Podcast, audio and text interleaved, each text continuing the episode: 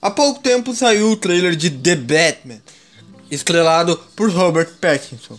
E quando o trailer saiu, várias e várias discussões e teorias surgiram na internet, mas uma em particular me chamou bastante atenção. O reavivamento daquela velha discussão de que se o nosso querido Edward seria sim um bom Batman. Mas não é disso que eu vou falar hoje. Eu estou aproveitando o tema dessa conversa para trazer à tona algo que eu queria muito falar com vocês. Nesse vídeo eu vou mostrar para vocês qual foi o melhor Batman dos cinemas. Está curioso? É sobre isso que vamos falar hoje aqui no Asterisco.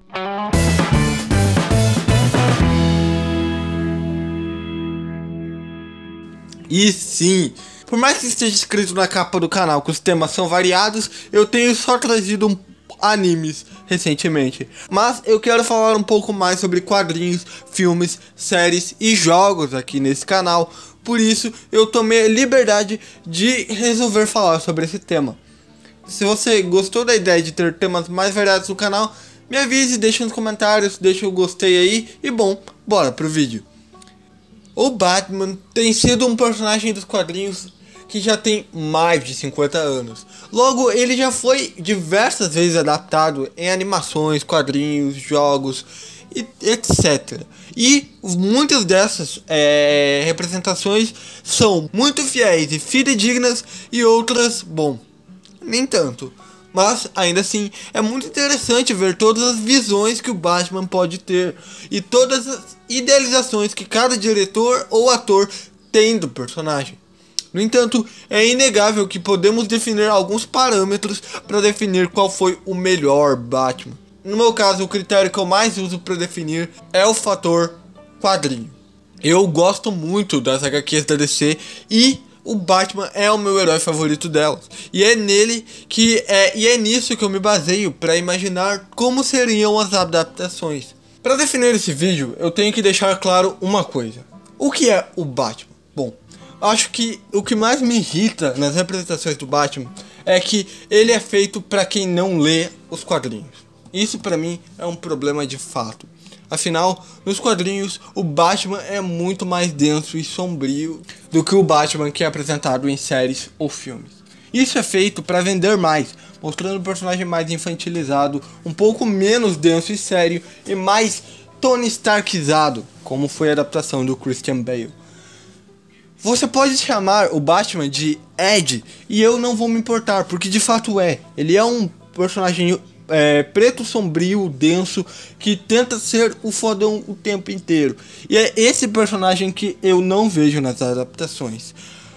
O Batman é algo que o Tony Stark deveria ser, mas não é. Ele é um filho da puta. Essa é a melhor definição do Batman.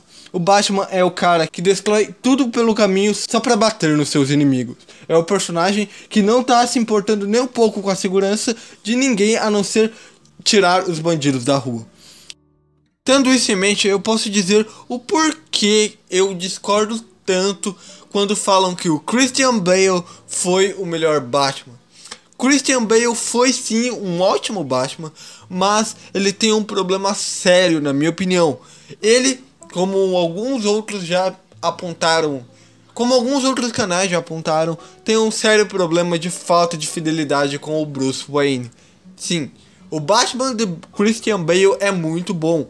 É, sim, um dos mais fiéis aos quadrinhos. No entanto, o Bruce Wayne da trilogia Dark Knight é definitivamente o menos fiel ao dos quadrinhos. Puxando muito mais para o lado do Tony Stark, o Bruce de Christian Bale é muito animado, esportivo, até um pouco é, arrogante e até de certa forma bobo. Algo que lembra muito o Tony Stark da Marvel. Na minha opinião, isso foi uma decisão inteligente dos diretores que tentaram fazer com que o Batman se tornasse um pouco mais agradável para quem está assistindo. Mas, na minha opinião, isso mata muito de quem é o personagem.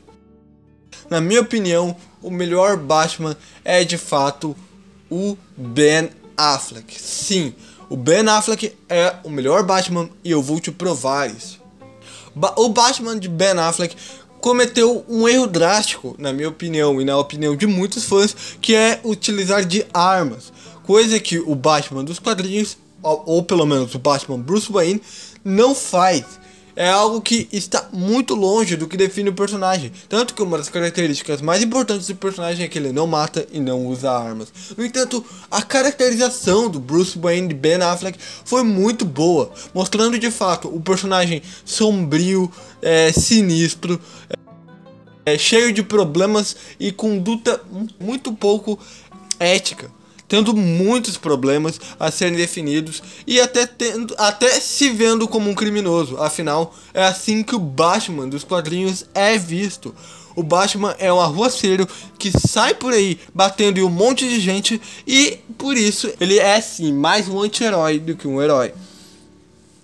Essa representação muito mais sombria do Batman traz muito mais as representações feitas em A Piada Mortal e todas as representações feitas em obras individuais do Batman. A apresentação mais infantil do personagem mostra, criada por Bale, mostra o Batman que é ali, alinhado à Liga da Justiça. Muito provavelmente o Batman após resolver muitos de seus problemas internos. No entanto, o Batman de Ben Affleck é sim o mais fiel, principalmente se, adaptar, se seguirmos a, a cronologia de todas as obras é, finais do Batman. Esse é o problema das relações em que o Batman é representado em filmes. Nos filmes, ele é representado como o herói que quer a salvação e a justiça. Mas nos quadrinhos, não. O Batman dos quadrinhos é só um cara que quer descer a porrada em todo mundo. E essa representação é muito mais fiel na representação do Ben Affleck do que nas outras representações. Christian Bale apresentou o Batman que tenta fazer o certo, mas que está ali para bater nos outros. Mas o Ben Affleck, apesar dos erros de caracterização feito com a arma e com o assassinato, mostrou o Batman mais denso e muito mais parecido com o Batman dos quadrinhos do que as outras representações. Essa infantilização para mim é o maior defeito dos filmes do Batman. Quanto ao filme de Robert Pattinson, The Batman promete ser um filme bem mais denso do que foi os outros filmes da série, mostrando um Batman muito mais início de carreira e com todos os problemas que ele tem que enfrentar, tendo tudo isso martelando em sua cabeça como o personagem denso afrontado por imensos, por intensos fantasmas que irão destruir e remodelar a sua mente até torná-lo no grande cavaleiro das trevas. Por fim, essa é a minha conclusão.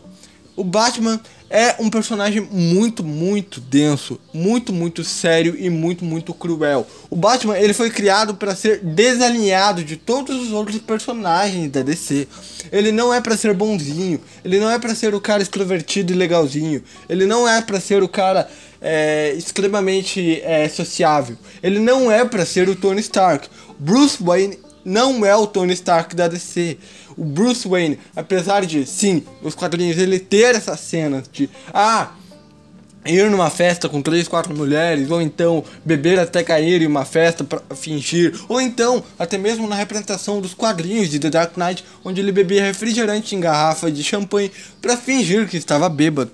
Esse é o Batman um personagem denso, sombrio, que foi muito bem captado pela essência e pela criação que Snyder e o Ben Affleck deram para o personagem. De novo, temos sim o problema das armas e dos assassinatos, mas, na minha opinião, o melhor Batman foi o Batman do Ben Affleck. O segundo melhor pode ser sim o Batman de Christian Bale, seguido por Michael Keaton. E bom, eu espero que você possa entender meu ponto de vista e, na sua opinião, qual é o melhor, o pior Batman? Deixa aí nos comentários e, bom, é isso. Eu sou o John Demelo e esse é o fim desse vídeo.